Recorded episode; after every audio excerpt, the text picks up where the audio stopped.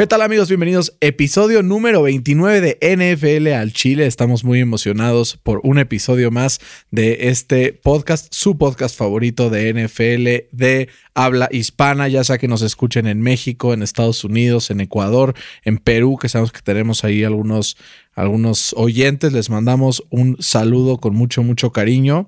Fer, te saludo con mucho gusto vía Zoom por esta precaución COVID. ¿Cómo andas en este bello día de NFL? Bien, emocionado. Un partidazo el que se viene hoy, ¿no? El de eh, los Rams contra los Pats. Va a ser un partido cerrado y ya hablaremos de él un poco más adelante. Pues la última vez que se enfrentaron fue en el Super Bowl, nada más y nada menos. Bill Belichick ganó la partida. Vamos a ver qué pasa con este partido. Y también nos acompaña el día de hoy aquí nada más y nada menos que en el estudio de NFL al Chile, el gran Fede Baños. Yo lo único que espero es que no sea tan aburrido como ese Super Bowl, la verdad. Sí, estuvo dramático el Super Bowl. Y, ¿sabes algo lo peor? Sí, Bill Belichick le ganó la partida a Sean McVay, pero mucho pasó por los errores de Jared Goff, ¿no? Hubieron varias veces que los receptores estuvieron solos en el end zone y nada más, pues no la liberaron. Quiero aprovechar también este momento para mandar algunos saludos a, pues personas que nos escriben en redes sociales. A Eduardo Moya, también le mandamos un abrazo a Filip Ratonovich que también estuvimos ahí platicando sobre las oportunidades de playoffs de los Steelers en nuestras redes sociales. Un saludo también a eh, Carlos Eugenio Zamora, que nos escribe semana con semana, sobre todo también Dingo Needs Bass, este, que la verdad no sé cuál es su nombre real, a ver si luego ahí nos los aclara, pero fan ávido de los gigantes de, Nueva York y dice que a ver si mi Fer ya habla bien de los Giants, nos reclama así dice, oye, pues Fer nunca habla bien de los Giants. le puse, le vamos a jalar las orejas a ver si dice algo bonito. El podcast pasado dije que iban a ganar su división, eh. Ahí está. Entonces, para que no anden quejándose de, que hablamos mal de los Giants, aquí apoyamos a todos. Y claro, mando un abrazo a todos los aficionados de los Raiders de Las Vegas, sobre todo a Rubén Pineda y a mi papá, que pues nos enfrentaremos esta semana en un matchup muy, muy interesante. Ahí algo? No, no, no. La verdad es que me pasa que cada que apuesto pierdo. Entonces, mira, mejor no apuesto que ganen los Colts, pero que pues no gano lana, pero los Colts ganan y con eso tengo, es suficiente. Oye, Fer, ¿cómo ves el, matchup de hoy en la noche? Digo, cuando estén escuchando eh, en, casa todos, eh, o en su coche, o en donde escuchen el, el, episodio, ya va a haber pasado. Pero ¿cómo ves este partido? ¿Crees que los Pats, después de esta victoria 45-0 contra los Chargers, tengan las armas suficientes para vencer la defensa de los Rams, que es, en mi opinión, con las lesiones de los Steelers? La mejor de la NFL? No, no creo. Yo creo que eh, los Rams van a poder limitar este factor que tiene eh, Cam Newton de, correr la bola. Creo que Aaron Donald ahí le va a cerrar los espacios en, el medio y le va a limitar esa, eh, esa arma que tienen los, los Pats. Yo creo que sí va a ser un, partido cerrado, aunque sí lo va a ganar los Rams 24-20 los tengo yo. No seas mamón. Yo también lo tengo 24-20 a favor de los Rams. Así es que ya saben, corran a su casino favorito y métanle 24-20 al marcador exacto. Y si no le sale, se lo cobran a Bernardo. No, a Fer, a Fer, a Fer, a Fer, se lo cobran. Oye, pero sí, a ver, yo creo que la clave para los Patriotas va a ser, eh, pues, limitar o, bueno, maximizar, mejor dicho, los errores de Jared Goff, ¿no? Sabemos que la defensiva de los Rams no va a dar brazo a torcer, así como tampoco pues logró mucho la ofensiva de los, eh, de los Pats la semana pasada, pero con base a su defensa y equipos especiales lograron sacar el partido. Está obligado a ganar los dos equipos. Nueva Inglaterra si pierde, pues ya como que oficialmente se iría despidiendo de la contienda. Mientras que los Rams tienen a Seattle respirándole en el cuello. Y esta semana Seattle recibe la receta del doctor de cuando pierdes un partido y entonces se van a enfrentar a los Jets. Entonces es importantísimo para Sean McVay y los Rams llevarse este partido. Entonces, vamos a ver qué pasa con este pick que los dos tenemos Rams 24-20. Fer, ¿qué opinas del matchup este muy interesante entre Kansas City visitando a los Dolphins de Miami? Pues que va a ser como el primer partido importante en la carrera de, Tua, ¿no? ¿Será que, le pueda llevar el ritmo a esta ofensiva de Kansas City? Yo la verdad eh, no creo, eh, por una simple razón. Eh, ya que los Dolphins lideran a la NFL en, Cover Zero y, además son cuartos en la NFL usando Cover One. Entonces, ahí te va una pregunta retórica. Adelante. ¿Podrás adivinar quién es el coreback? con el mejor rating y con más pases de touchdown cuando se enfrenta a estas defensas que usan estos dos tipos de esquemas. ¿Será Joe Flaco? Pat Mahomes. Este, y lo vimos como, como ahí le, eh, ganó la partida a Tampa Bay cuando pusieron eh, man to man ahí a, a Tariq Hill. Eh, entonces yo creo que va a ser muy interesante ver si, si Flores modifica ahí un poco su esquema defensivo. Pero yo creo que aunque modifiquen ahí un poco, no les va a alcanzar. Tua no creo que todavía tenga esta como eh, habilidad de, llevarle ritmo a los mejores eh, corebacks y va a ganar Kansas City 33-17. Justo es uno de los equipos que más blitzea en la liga, como dices, Miami, con estas coberturas defensivas, eh, pues muy man to man. El problema con esto, como hemos, hemos platicado, es que las únicas dos intercepciones de Patrick Mahomes en la temporada han venido contra los Raiders en jugadas donde no meten presión eh, con hombres adicionales, ¿no? No blitzean, van con cuatro, eh, tiran a siete a cobertura y es como han llegado este tipo de jugadas. Ahora, em, la defensa de Miami la tenemos, como dirían ahí, en un high regard, ¿no? Decimos, puta, la defensa de Miami es muy buena, genera muchos puntos, la defensa de Miami, la defensa de Miami. Pero tú empiezas a ver los stats de la defensa de Miami y en todos los ámbitos son absolutamente promedio menos uno. Que, bueno, dos, que es turnovers y puntos de turnovers. Que ese es el número dos de la liga en turnovers. Fuera de eso, número 14, número 15, número 16 en todo, en yardas, en puntos, etcétera, etcétera, etcétera, ¿no? ¿Crees que esta defensa va a poder forzarle estos turnovers a uno de los corebacks? Eh, como que lo veo que gana los contra Denver, pero antes de eso metió 26, 34, 45. O sea, tú dices, bueno, viene a la baja, pero no deja de meter puntos. Y Patrick Mahomes sigue demostrando que aunque sus números tal vez no sean espectaculares o que no sean fuera de serie, sigue siendo súper constante y lo más importante, hace las jugadas adecuadas en los momentos importantes y encuentra a sus armas más relevantes como Tyreek Hill, como Travis Kelsey. Incluso pueden ganar con el juego por tierra, con este dúo de corredores, probablemente top 3 o top, top 4 de la NFL. Entonces yo tengo a Kansas City ganando 31-22 y mandando a Miami a un severo pedo. ¿eh? O sea, ahí te va. Gana Kansas, pierde Miami. Miami se pone en lugar de 8-4, 8-5. En el caso de que gane los Raiders, los Raiders se pondrían 8-5 y lo superarían en el comodín. En caso de que ganen los, Colts, los Colts los superan y los brincan. Y si gana eh, también Baltimore, Baltimore brinca. Y entonces esta semana se podría quedar fuera de playoffs Miami. Y viene, o sea, le todavía le quedan un par de partidos complicados, incluyendo un divisional en contra de Buffalo y un divisional en contra de Nueva Inglaterra. No sería descabellado para mí si a la mitad de este partido sientan a Tua y meten a Fitz Hemos visto que con, con este Fitz es mucho más eficiente la ofensiva de Miami. Y entonces, si de repente se ven abajo por 14, por 17, no lo vería muy loco que sentaran a Tua una vez más y que dijeran, no, y sabes que tú eres el futuro de la franquicia, pero no el presente, amigo. Te falta todavía y, que entre Fitzgerald. Yo, creo que, este yo creo que ya están hasta eh, dudando si es el futuro. Sí, no, no, dije Fitzgerald, qué estúpido, Fitzpatrick. Pero sí, vamos a ver qué sucede con esta franquicia de Miami que tuvo un par de semanas muy buenas, pero va para abajo. Y Fer, un partido en donde si yo hace cuatro o cinco semanas te dijera que Arizona va a ser favorito solo por 1.5 puntos en contra de los Giants, ¿me la comprarías? Por supuesto que no, pero Fer, los Giants son la defensa número 9 del NFL. Tienen un takeaway differential mejor que el de Arizona, de más 3 y el de Arizona es 0. Entonces, Arizona está siendo muy inconstante en la manera de, meter puntos y lo hemos visto teniendo low scoring games. ¿Crees que pueda lograr romper esta defensa de los Giants que estuvo persiguiendo y dándole pan y ya saben que a Russell Wilson el domingo y sorprendiéndolo con una victoria a domicilio? Va a estar complicado. Eh, yo me decanté por, por Arizona sobre todo porque hay cierta duda si va a jugar o no va a jugar Daniel Jones. Yo estoy suponiendo que no juegue y por eso le doy la ventaja eh, a Arizona. Eh, esta defensa, como dices, de los Giants ha mejorado dramáticamente que es con las últimas semanas, pero creo que estas las indicados. Entonces creo que gana Yo creo que Arizona 24-21. Yo creo que al final la clave va a ser este duelo entre Kyler Murray y Blake Martínez, este linebacker que estuvo en los Packers y siempre está dentro del. ¿Cómo lo dejaron ir, no?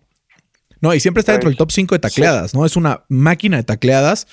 Em, y es yo creo que va a ser un tipo de spy, ¿no? A Kyler Murray. Vamos a ver si logra detenerlo. Si Kyler Murray supera las 50 yardas por tierra, los Cardinals ganan este partido. Eh, y creo que no logró Russell Wilson establecer su juego por tierra contra, mm, contra los Giants, también porque Russell Wilson no es un corredor muy vertical como, como Kyler. Es alguien que es mucho más horizontal, sale de la bolsa, gana tiempo, más como de Sean Watson, por ejemplo. Pero creo que Kyler es mucho más vertical y le va a costar más trabajo, pues más como Lamar Jackson, ¿te cuenta? Creo que va a ganar justo, eh, tengo un punto de diferencia contigo. Yo tengo Arizona ganando 24-20. Fer, los Pittsburgh Steelers no son favoritos por segunda vez en esta temporada después del partido contra los Ravens. ¿Crees que hay razones suficientes para que no sean favoritos contra Buffalo? ¿O crees que es un overreaction después de la derrota contra Washington, que pues un partido malo cualquiera tiene? No, es, muy válida la, esta situación. Yo creo que Buffalo está saliendo eh, de, una de sus mejores victorias de la temporada. Eh, y es un partido importantísimo para justamente la credibilidad de, este equipo de los Steelers, ¿no? Eh, si no ganan el domingo, creo que se les va a complicar muchísimo la temporada, que hace tres semanas parecía que la tenían casi asegurado ahí su boleto a playoffs. lo que sí es que yo creo que el regreso de James Conner les va a ayudar muchísimo para poder correrles la bola eh, a, la defensiva número 10 que más permite yardas terrestres por partido.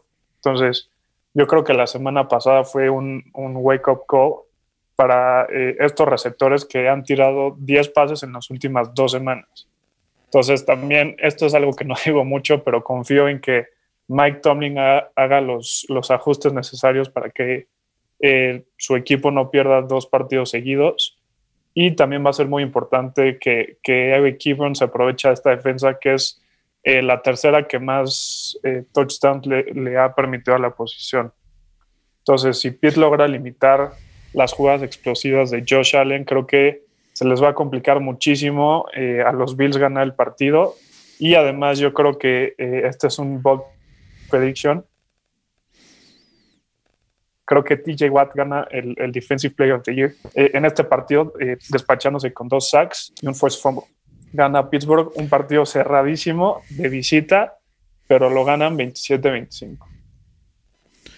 Em, Fer, eh, ahí te va algunos stats importantes. Puntos a favor. Pittsburgh tiene uno más que Buffalo en toda la temporada, entonces está arriba de ellos. Yardas totales, está arriba de ellos. Turnovers creados, arriba de ellos. Turnovers perdidos, está mejor que Buffalo. DVOA total está arriba de Buffalo. EPA per play ofensivo está arriba de Buffalo. EPA per play defensivo está arriba de Buffalo. Solo hay un, o sea, una cosa en la que está este, arriba Buffalo, que es en yardas totales. Todo lo demás, Pittsburgh está arriba de Buffalo en todas las categorías. ¿Por qué me pregunto yo es favorito Buffalo? Pues ahí te va, Fer. Hay una cosa que es clave para cualquier temporada de NFL y es la palabra lesiones, ¿no? Algo que nadie quiere ver. Pero ¿qué ha pasado esta temporada con los Steelers, ¿no? Y por lo, sobre todo las últimas semanas. Los últimos años. Eh, voy a decir algunos nombres eh, y, vamos a ver. Todos estos se han perdido partidos durante la temporada por eh, razones de lesión, COVID, XXX, ¿no?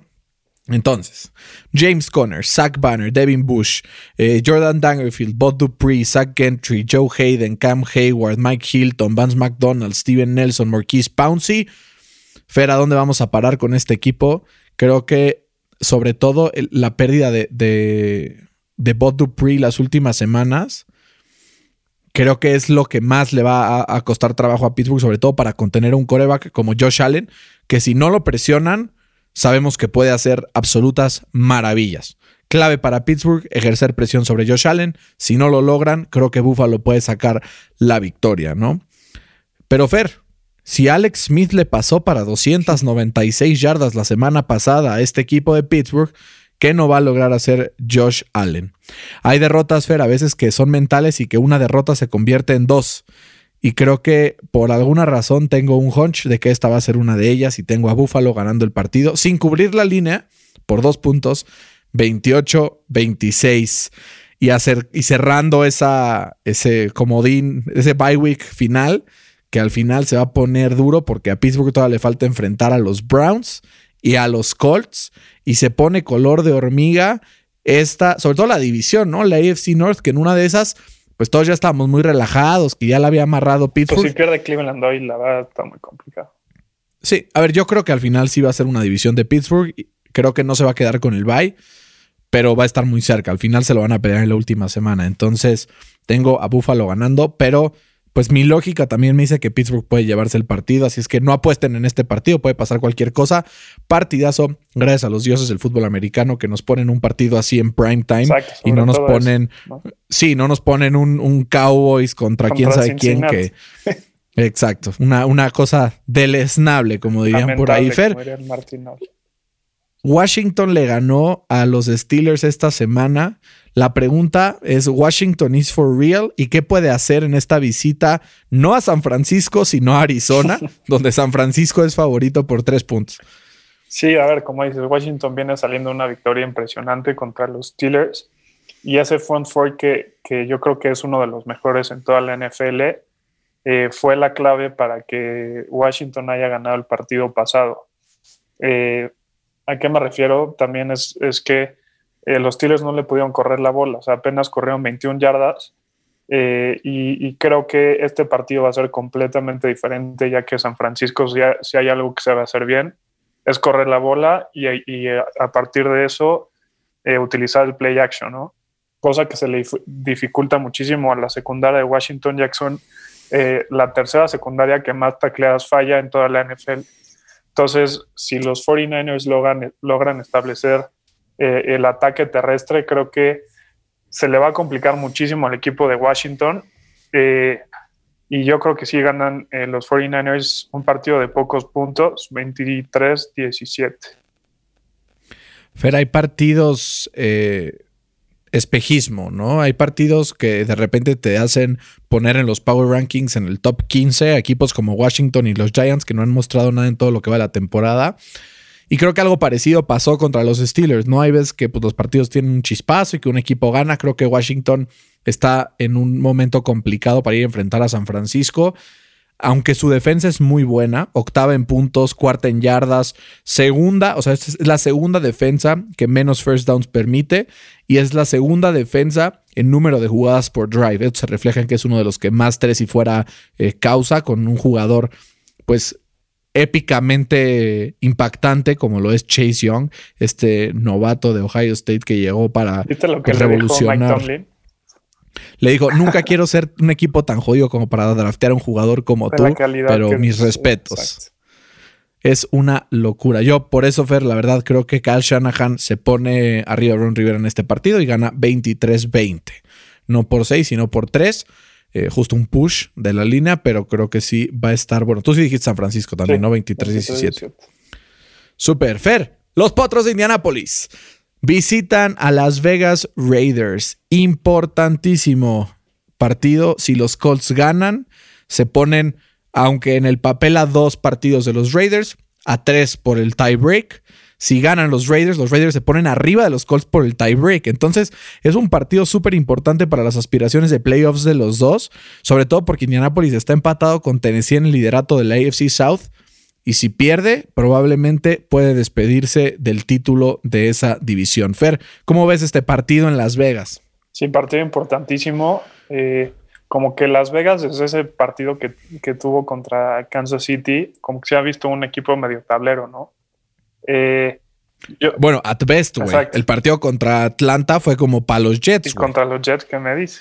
De milagro. Peor tantito. este, entonces yo, yo me voy a ir por, por Indy, ya que los Raiders son el equipo número 25 en, en este stat de presionar al coreback y también en, en, coverage. Y sabemos que si no le llegas a Philip Rivers, lo más probable es que no se equivoque y eso se traduce en victoria para los Colts. Entonces creo que eh, es un partido pintadito para que Rivers tenga un buen partido y saque este duelo que, este duelo que es importantísimo. eh, y ganan los Colts. También tuvieron suerte que Josh Jacobs parece que no va a jugar esta semana. Entonces creo que ganan los Colts 28-20. Justo estaba leyendo hoy que probablemente Josh Jacobs iba a jugar y también esperan que juegue eh, Trent Brown, que ha sido una baja importantísima para este equipo. Incluso también se espera la vuelta de Jonathan Abram. Esperemos todavía los reportes de lesionados del viernes, que es cuando pues ya empezamos a ver más claridad. Pero Fer, los Colts son el mejor equipo en contra de los Titans en esta temporada. ¿Cuál es el arma más importante en ofensiva de Las Vegas Raiders? Darren Waller. 200 yardas echó y dos, dos touchdowns el partido pasado contra los Jets. Eh, hoy eh, salió una noticia importantísima del entrenamiento de los Colts. Zach Kiefer de The Athletic reporta que ya se vio a Anthony Castanzo de regreso en el entrenamiento, con práctica limitada, pero está de vuelta este left tackle importantísimo ante la lesión de Raven Clark contra los Texans, que es el segundo. Pues entonces hay que ver qué hacen los Colts para poder tapar ese espacio, ¿no? En caso de que regrese Castanzo, creo que va a ser un blowout realmente. ¿Por qué? Porque los Raiders cuando están en su best pueden ganarle a quien sea. Ya lo vimos, le ganaron a los Chiefs.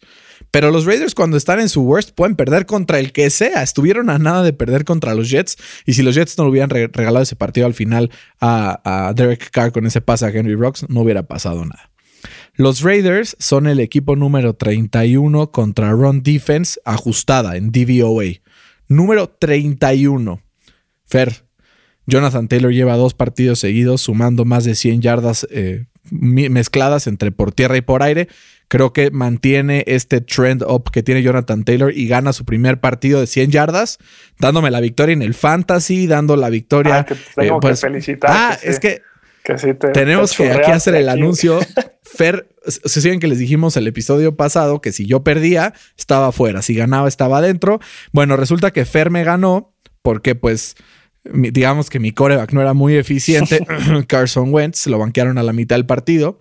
Me había dado 20 sólidos toda la temporada, eh, tampoco me he quejado mucho de él, pero eh, me quedé a 20 puntos de Fer y dije, chin, ya perdí. Bueno, se dio una combinación de resultados que yo que el milagro más grande en la historia del fantasy y me metí al final eh, y estaré pues disputando los cuartos de final esta semana del fantasy, es que desearme mucha suerte. Fer está contento en el bye descansando contra el de Rico Pai, que es un equipo complicado, eh, la verdad. Eh.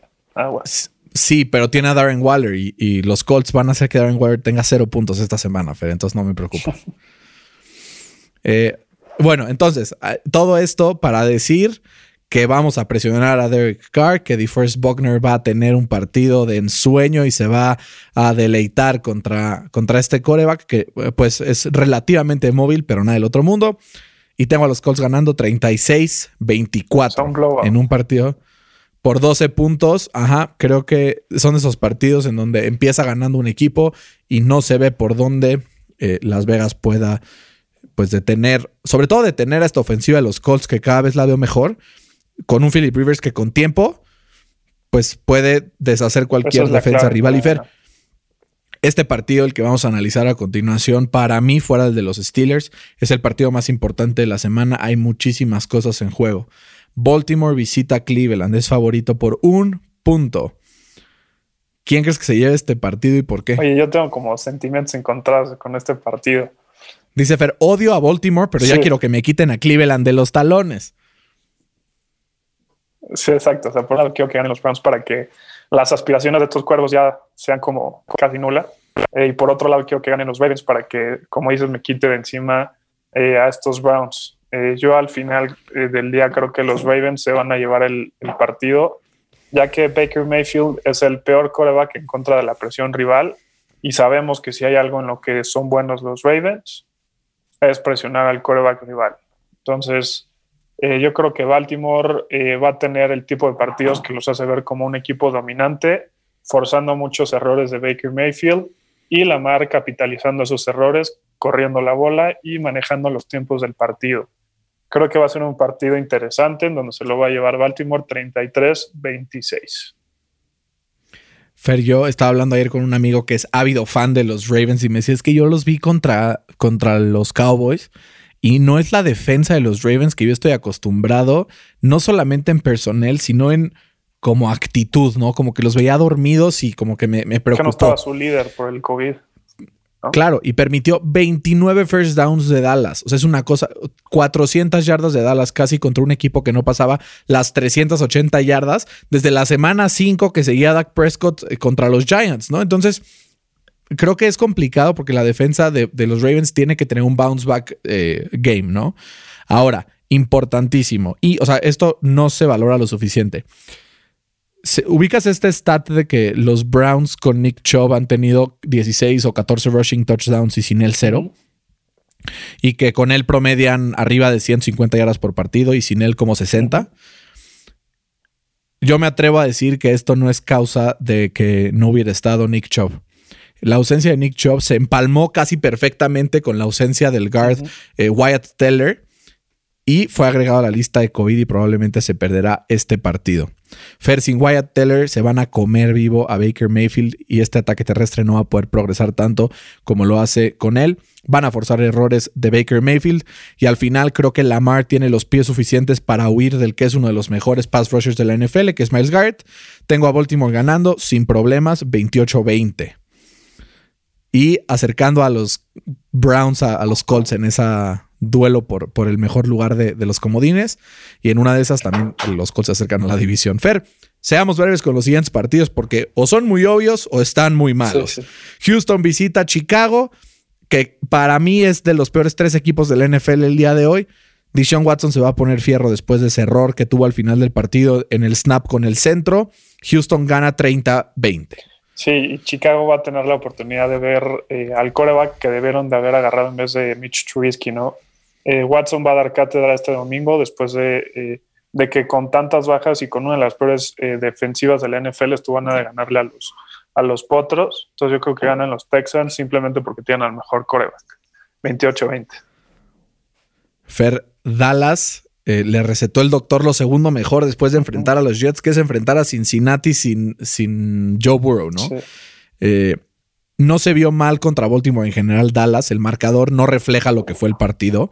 Pudieron mover el balón, frenaron de repente por momentos a la ofensiva de, de Baltimore. Clave poder parar a Giovanni Bernard, porque Dallas es una de las peores defensivas por tierra de la NFL. Entre el partido contra Cleveland y el partido contra Baltimore, recibieron 600 yardas por tierra, güey. O sea, de 600 yardas por tierra. O sea, es espectacular. Vamos a ver si tiene a Giovanni Bernard en el fantasy.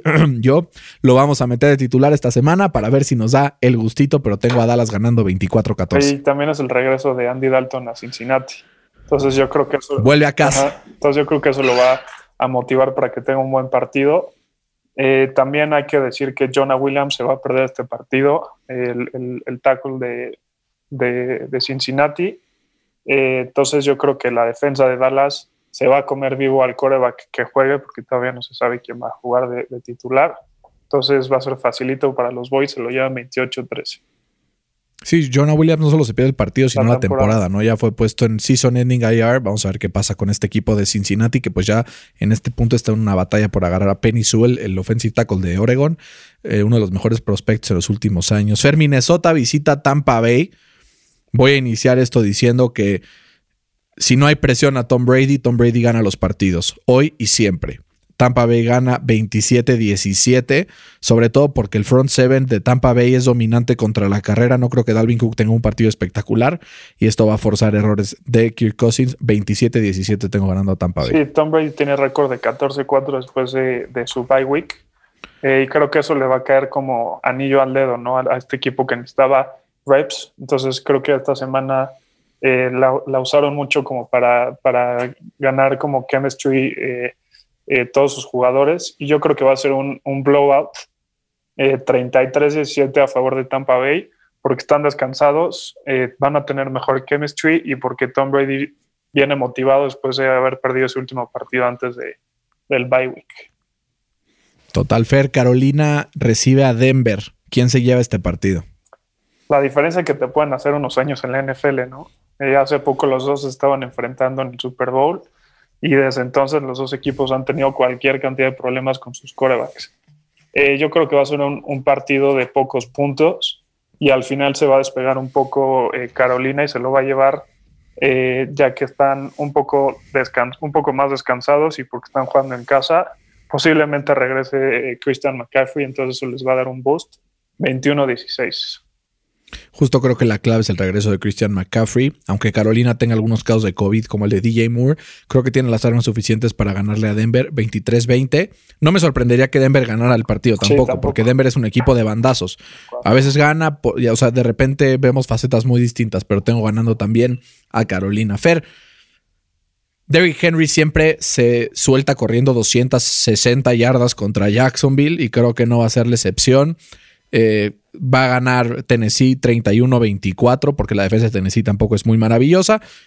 Pero tiene un bounce back game y gana un partido divisional importante contra Jacksonville. lo que te iba a decir, que si tienes a David Henry, eh, probablemente vas a ganar tu fantasy esta semana. Henry se trae. Y es semana clave porque muchos buscan entrar a playoffs y otros ya están en playoffs. Henry se trae de hijos a, a Jacksonville en sus últimos cinco partidos, promedia un poco más de 120 yardas terrestres y tiene 7 touchdowns solo por tierra. Entonces yo creo que ganan los Titans de la mano de Henry 27-17. Fer Aaron Rodgers MVP, eh, visita Detroit, 40-23 tengo ganando a Green Bay. Sí, Rodgers se va a cachihuamear a esta defensa de los Lions, que es la cuarta que más yardas permite en la NFL. Eh, los Lions yo creo que igual van a poder meter puntos, pero no les va a alcanzar. Eh, ganan los Packers 38-24. Fer, ¿qué receta el doctor cuando pierdes un partido? J-E-T. S. T, S, Jets, Jets, Creo que los Jets ganan contra Seattle. No, no es cierto. los Jets van a perder contra Seattle. Los tengo 34-10. Yo los tengo 35-17. Eh, y pinta como para que sí les llueva duro, ¿no? Estos Jets. Pobres Jets, ya que mejor se retiren todos. Fer, y Nueva Orleans visita Filadelfia. Fede, Jalen Hurts, ¿estás emocionado por tu nuevo coreback titular? Mira, aquí te va mi resumen del final del partido. La tiene Filadelfia, quedan dos minutos, two minute drill. Logran meter el touchdown, festejan con Jalen Hurts, lo logró. Filadelfia 17, los Saints 45. Fue un buen resumen, sobre todo con la gran defensiva de Nueva Orleans que viene las últimas semanas partiendo madre. O sea, lleva cinco semanas siendo la mejor defensiva del NFL en todas las métricas posibles. No les meten puntos ni de milagro.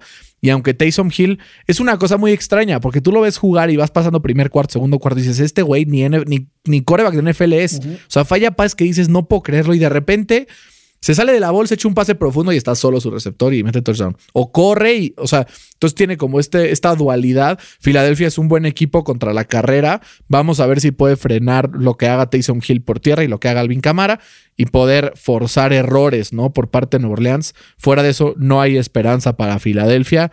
27-17 tengo ganando a Nueva Orleans. Hasta eso algo que he visto es que ha bajado mucho la productividad de Camara desde que entró Taysom Hill a los controles.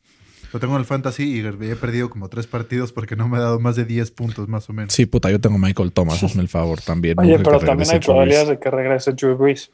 Entonces... Estaría bien. pero a mí me gustaría más el duelo de Hill contra Hertz, ¿no? Como que son dos corebacks. Dicen que draftearon a Hertz buscando que es un modelo parecido al de Taysom Hill. Exacto, es decir que son dos corebacks que tienen estilos muy similares.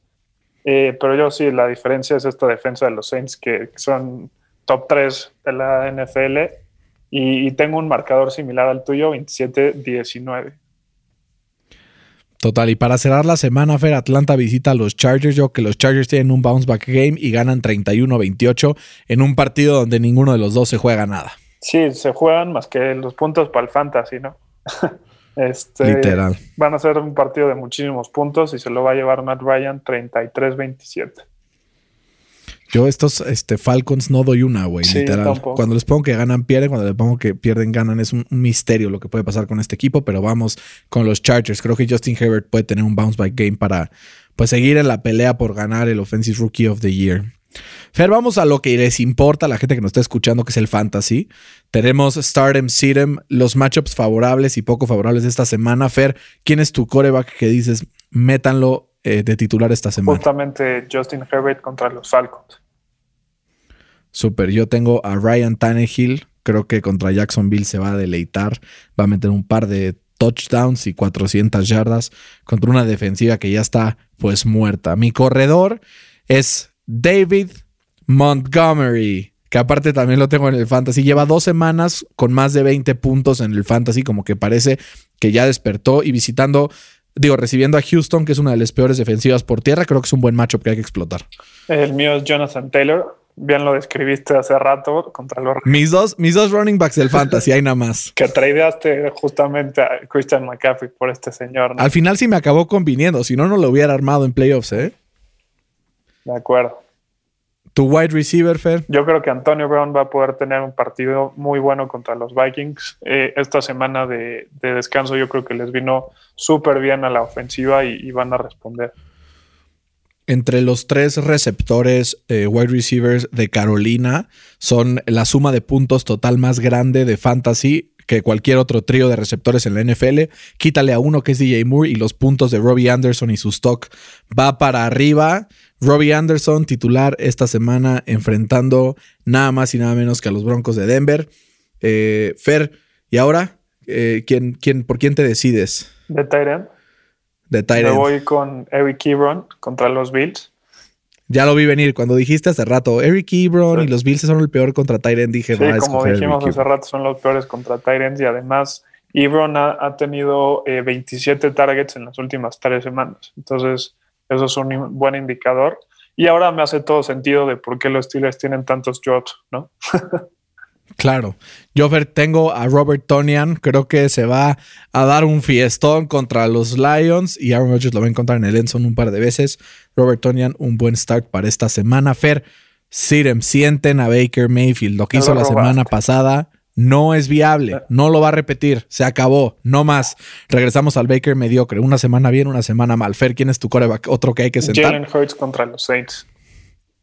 Imagínate su primer partido como titular en la NFL que sea contra esta defensa y que es posiblemente la mejor de toda la NFL. Aguados todos. Tu running back. David Johnson contra los Bears. Sí, la defensa de los Bears, sobre todo por tierra, es bastante, buena. Yo tengo Antonio Gibson contra San Francisco. Creo que Kyle Shanahan y, Robert Saleh. En caso de que juegue, pues si no JD McKissick, cualquier corredor de Washington contra San Francisco, el matchup no es favorable. Eh, justo vimos a Antonio Gibson tener una lesión de dedo del pie al final. Esas lesiones luego al final acaban, acaban jugando. Exacto, que lleva a Philip Rivers ya dos semanas jugando con él. En caso de que juegue Antonio Brown, pues no lo jueguen. Y en caso de que no juegue, pues no jueguen a JD McKissick, ni a Peyton Barber, ni a ningún running back de Washington esta semana. Eh, y de wide receiver, me voy a ir con todos los wide receivers de Las Vegas Raiders. Los Colts son de los mejores limitando a los wide receivers. No metan a Henry Rocks, no metan tampoco a, Nelson Aguilar, no metan nada de eso porque después se van a arrepentir. Yo, Davante Parker, o sea, escucha este stat. Davante Parker es top 17 wide receiver cuando juega con Fitzpatrick. Cuando juega con eh, Tua, es top 50. O sea, su, drop-off es gigantesco. Entonces, eh, yo lo sentaría esta semana contra los Chiefs. ¿Y de Tyre Enfer? Eh, yo creo que Zach por lo mismo de que van contra los Saints. Y eh, pues no sabemos qué va a pasar con, con Jalen Hurts, ¿no?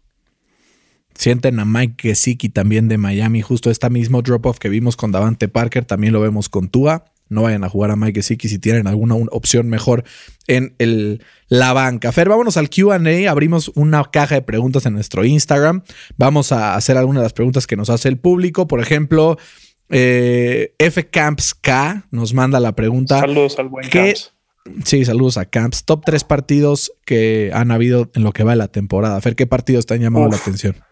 Han habido varios muy buenos. Eh, yo creo que me, llama mucho la atención ese de Bills Arizona con el Mary de, de Nuke. También me gustó mucho el de Colts contra los Packers en la semana 11. Y eh, estoy entre otros dos. Uno de, los Rams contra los Bills en la semana 3. ¿Te acuerdas de ese partido que le dio la vuelta y Josh Allen al final? 35-32 con un pass interference ofensivo que no marcaron, pero está bien. Y el otro fue el de Seahawks Arizona, cuando Arizona le dio la vuelta a ese partido que Wilson estaba dominando. Dijiste cuatro, yo tengo cinco anotados y son Rams Buffalo, Arizona Seattle, Arizona Buffalo, Green Bay Indianapolis, dos menos cuatro que tú. Y me gustaría agregar ese duelo de semana dos, cómo olvidarlo entre los Pats y los Seahawks. ¿Te acuerdas esa última jugada de Cam Newton en la yarda 1? 35-30. Eh, Entonces, pues sí, estamos bastante parecidos en nuestros picks de mejor partido en lo que va de la temporada. Tenemos también aquí, ¿les gustaría que el Comeback Player of the Year ahora se llame el Alex Smith Comeback Player of the Year Award? Estaría bien, ¿eh? Yo creo que si se lo gana, sí se puede cambiar el nombre, ¿no? Mi inspiración. Carlos Mangino nos pregunta, buen Carlito, le damos un abrazo. Esta es para Bernardo. ¿Tradearías por Wentz para tus Colts?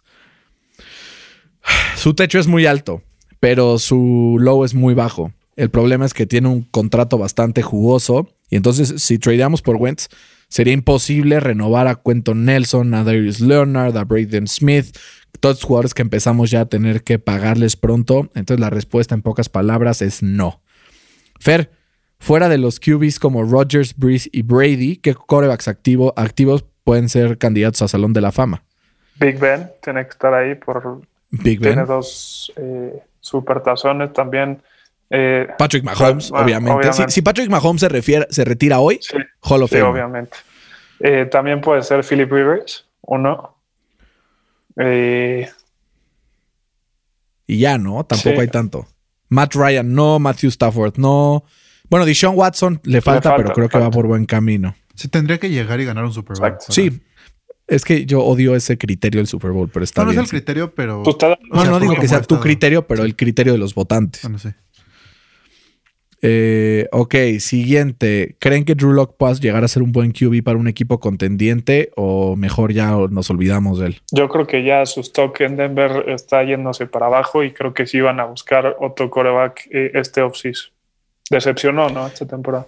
Las lesiones no lo, han, no lo han dejado, pero igual decepcionó. Sí, total. Oye, está, ¿cuál de los equipos de la NFL crees que se vea más beneficiado con el draft del 2021? Pues los Jets. Yo le agregaría esa pregunta, ¿y por qué van a ser los Delfines de Miami? ¿No? Porque también, aunque los Jets van a tener obviamente a Trevor Lawrence y va a ser un cambio de franquicia radical, el número de picks que tiene Miami también creo que es muy, muy importante y va a poder solidificar este equipo que va en una reconstrucción bastante positiva. Pero yo sí prefiero tener al mejor coreback que tener 15 picks en el draft. Claro, Claro, digo, luego al final pasa lo que le pasó a Filadelfia con Carson Wentz, que puso todos sus huevos en la misma canasta, como dicen por ahí. ¿Te acuerdas Washington con RG3?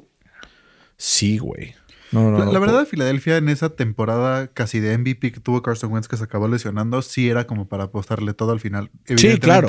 Evidentemente no funcionó, pero. Si, Filadelfia, si Filadelfia tuviera una buena línea ofensiva, ahorita otro gallo cantaría también, estoy seguro, ¿eh?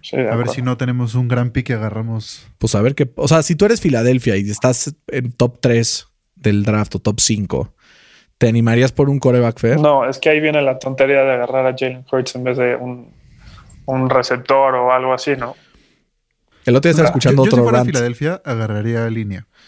Sí, o sea, a ver, sí, pero no, porque regresa Brandon Books y regresa Andre Dillard. Se compone solamente con jugadores regresando de lesión. Tampoco es que vayas a gastar un top 5 pick en un eh, tackle que probablemente ni siquiera te vaya a servir. Le surge este, secundaria también, ¿no? Güey, el otro día estaba escuchando un rant de, de, Adam Lefko, este comentarista que además es fan de los, de los Eagles, y decía: Güey, ¿Quién en su sano juicio está en el draft un año y dice, puta, JJ Arcea Whiteside o DK Metcalf? No mames, JJ Arcea Whiteside. Y al año que entra, Justin Jefferson o Jalen Rigor. Puta, Jalen Rigor. O sea, imagínate Filadelfia ahorita, en lugar de Jalen Rigor y JJ Arcea Whiteside, tener a DK Metcalf y tener a Justin Jefferson. El buen sería MVP. Literal. Entonces, estas decisiones empiezan ya a pasarle factura al front office de Eagles, que si no hace algo pronto, se va a morir. Fer, vámonos al draft las mejores temporadas de fantasy que ha tenido algún jugador, no necesariamente en puntos totales, sino en impacto, en eh, como el valor, en todo esto. creo que tienes una pregunta para mí para ver quién empieza este draft. Es correcto, y es un poco más facilita de la que tú me hiciste la semana. el programa. Güey, estuvo fácil. Existían ocho equipos en 1932. Pues me quedé cerca, dije Green Bay y era Chicago. Exacto. Ahora ahí te va. Tyreek Hill es el jugador con mejor pase rating cuando lo targetean. ¿Quién es el segundo? ¿Cualquier posición? Sí. Puta, es que este está difícil. Son un chorro de jugadores, güey. Pues, güey. No sé, voy a, voy a echarme un Chase Claypool porque eres muy Steelers. No, Davante Adams. Davante Adams. Sí, sí, sí, pensé que era como. Pensé que ibas a decir Davante o Travis Kelsey, uno de los dos. No, la, por trucuñuela dije, no, pues chance es alguien, o sea, así como bajo el agua. Está bien, Fer, ¿quién es tu número uno y por qué es la Damian Tomlinson sí, sí, en el 2006? La Tomlinson en el 2006. o sea, se despachó con 481 puntos y además se llevó el MVP y el Offensive Player of the Year ese año. Una locura, sí. ¿no? Lideró a ese equipo un, un récord de 14-2. Eh, yo, Fer, me voy a ir y por el valor eh, de los que lo draftearon en rondas 8, 9, eh, Lamar Jackson en el 2009. Eh, digo, 2019. Fue el, jugador que estuvo en más equipos ganadores de ligas el año pasado. 415 puntos y su ADP estuvo, o sea, alrededor de la ronda 9. En muchas se fue undrafted. Entonces creo que fue un pick de mucho valor y que los que lo agarraron al final se vieron retribuidos en muchos casos con el título de su liga. Igual eh, me voy por cima que el año pasado. Eh, no fue el primer pick overall y, hasta en una ronda se iba como en el pick, en, en, algunos drafts iba hasta el pick 7, 8 y se destapó con una de las mejores campañas en la historia del fantasy con 471 puntos y además se convirtió en el tercer running back con una temporada de mil yardas por tierra y mil yardas por aire. Una locura. Fer, ¿te acuerdas en el 2016 cuando David Johnson era el sí, pick eh, pues más sabroso del fantasy? Era este dual threat espectacular y yo por eso me voy con esa temporada de David Johnson con mi cuarto pick. Yo Saquon Barkley en el 2018. Igual su, su, su, o sea, su promedio en, en la ronda en, en, en, cual lo agarraban era la ronda 8 y fue top 3 eh, de ese año de, en, en, en, la posición. Entonces, por términos de value, fue un, un, super pick. Fair Peyton Manning, cuando llegó a Denver, se convirtió en un coreback que metía puntos a lo way. Muchos le dieron el, el, crédito a Adam Gage, ya vimos que era todo el crédito de Peyton Manning. 412 puntos se lanzó esa temporada, rompió récord de touchdowns en una sola temporada, rompió récord de touchdown en un solo partido en la semana 1 contra los Ravens. Fue una temporada espectacular y muchos fantasy owners si ya llevan 7, 8 años jugando, seguramente se acordarán del valor que tenía Peyton Manning en esa época. Sí, una locura. Fer, así es que con esto llegamos al final del draft. Todos entren a nuestras redes sociales, NFL al Chile, en Instagram, en Twitter y díganos quién de los dos ganó el draft. Y recuerden, háganle un favor a su mejor amigo, a su mejor amiga y díganle, oye, escuché un podcast muy fregón que se llama NFL al Chile. Puedes escucharlo aquí, le mandan un link y con mucho gusto aquí estaremos para recibirlos.